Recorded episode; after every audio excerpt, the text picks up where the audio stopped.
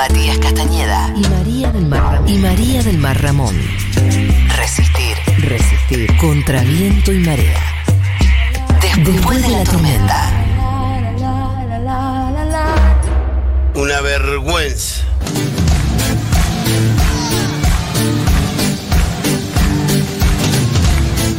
Somos todos de Boca. Porque viste, sigue. No sabe leer y es presidente de la nación.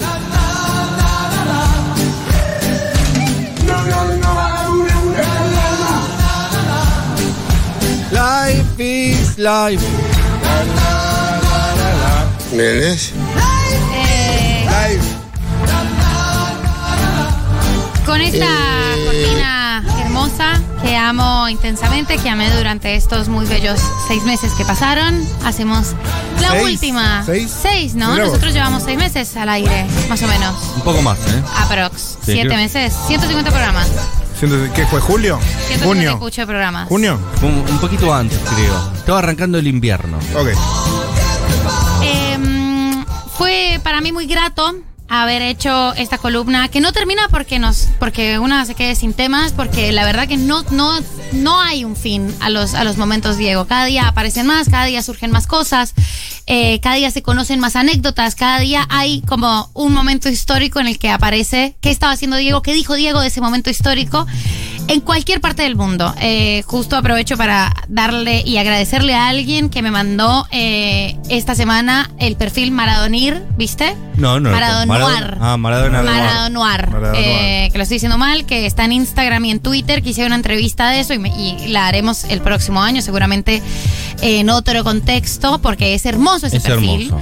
Eh, que son fotos del Diego como si fueran películas, ¿no? Como qué Una foto, qué foto remite a qué película y es infinito. Esa persona que hace esa cuenta sabe mucho de cine y tiene una sensibilidad muy desarrollada. Sí, totalmente. Es una persona perfecta.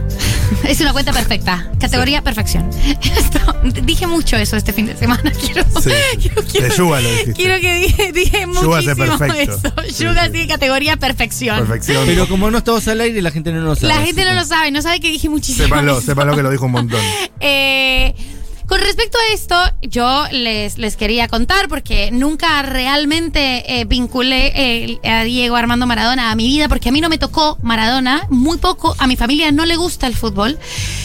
Y eh, también en mi familia, que es una familia de gente que tiene unas posiciones a veces muy taradas, que a mí me molestan un montón, la idea de que los deportistas opinen de política está medio mal visto. ¿Qué opina de ¿Qué, qué opina, no? ¿Qué sabe? ¿Qué y muy- mucha desconexión. Y realmente a nadie en mi familia, ni de parte de papá ni de parte de mamá, les gusta el fútbol. Entonces hay como toda una, una privación de ese espectáculo futbolístico. Y después de Maradona como persona que conmovió muy poco también en, en Colombia. Porque me parece que si no eras argentino, te llegaba por el fútbol y ahí era como la puerta de entrada al, multiverso Maradona.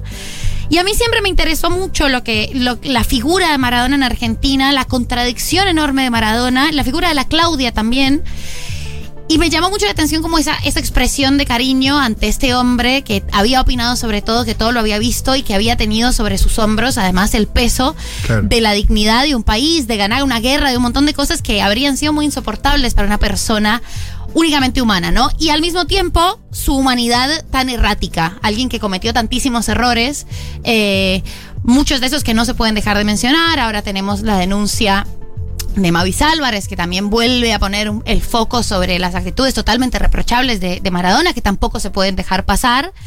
Pero bueno, este tipo, eh, que, que la mejor conclusión para mí y lo- la mejor síntesis que se hizo sobre Maradona la hizo Manu Chao en esa canción que no es buena y sin embargo es, Es buena. si yo fuera Maradona, viviría como él. Eh, ¿No es buena? ¿No es buena? no, a mí no me sabía. gusta. No me gu- a mí no me gusta. Frente a cualquier portería. Eh, y lo que sucede cuando, cuando murió Maradona, yo recuerdo, y les he contado como la historia, estaba, estaba en la calle, recuerdo salir a la calle y ver que la gente se abrazaba y lloraba y sentir primero mucha envidia. Porque dije, boludo, ¿cómo puede ser que todos estos extra, como es- esta gente nunca conoció a la persona por la que están llorando? Nunca la conocieron personalmente y sin embargo logran conmoverse y logran sentir algo que trasciende lo personal, que trasciende lo subjetivo y que se vuelve un rasgo identitario por alguien que acaba de morir y a quien capaz nunca tocaron, ¿no? Nunca escucharon hablar eh, directamente, con quien nunca tuvieron una conversación. Y como yo soy de un país tan neoliberal y ser neoliberal es hace que seamos individualistas y que limitemos el mundo a, a la experiencia que podemos conocer y que podemos tocar. Me dio mucha envidia ver ese, ese enorme derroche de sensibilidad que ocurrió ese día y me llamó mucho la atención, me extrañó muchísimo. Y entonces después suceden dos cosas.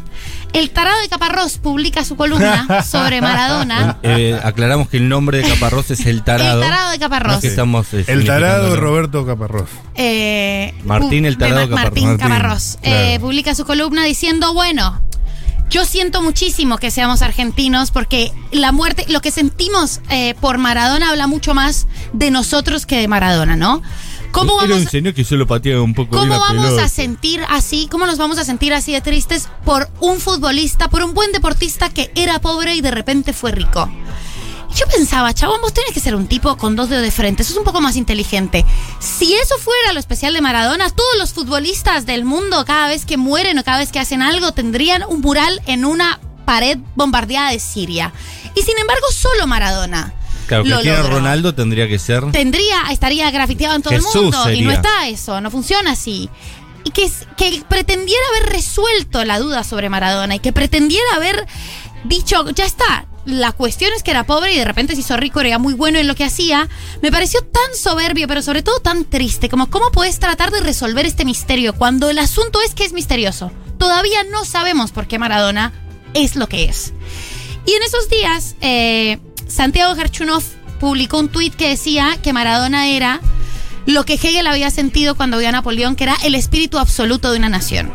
Y entonces Hershunov después, porque la gente lo empezó a criticar por ese tuit, decía, para los ignorantes que creen que, que exageramos, sepan que agotada hace siglos la heroicidad militar, al día de hoy lo más parecido a un individuo histórico, en el sentido en el que para Hegel lo era Napoleón, para los argentinos lo fue Maradona. Una encarnación del espíritu absoluto. Y después de eso... Tanto es así que él ganó la guerra. Claro. Simbólicamente. eh, simbólicamente hablando. Y después de eso, Gerchunov decía, y el espíritu absoluto es arbitrario, pega cuando pega, donde pega, ¿no? Y eso es totalmente aleatorio. Y yo estuve muy convencida de esa teoría mucho tiempo, hasta hacer esta columna, y creo que no.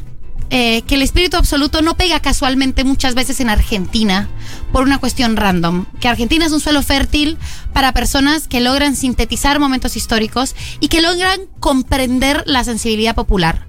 Y que eso, ¿no? Ese rasgo tan hermoso, más allá que destacarse en algo y que ser bueno en algo, sino entender las necesidades de la mayoría de la gente y de un sentir, de una cuestión totalmente afectiva. Eso es lo que pasa mucho en este país, que pasó muchas veces en este país y que lo hace todavía más grande y todavía más misterioso. Esto no está resuelto. Yo no sé por qué Maradona es tan genial. Pero estoy segura de que Maradona, el hombre que conmueve multitudes, masas, que me hizo llorar a mí sin haber visto nunca fútbol y al resto del mundo, estoy segura de que Maradona solo podía ser argentino. Maradona. Nos quedamos todos callados. Paula Arturo dije, listo, ya está. ¿eh? No- Sober, bro.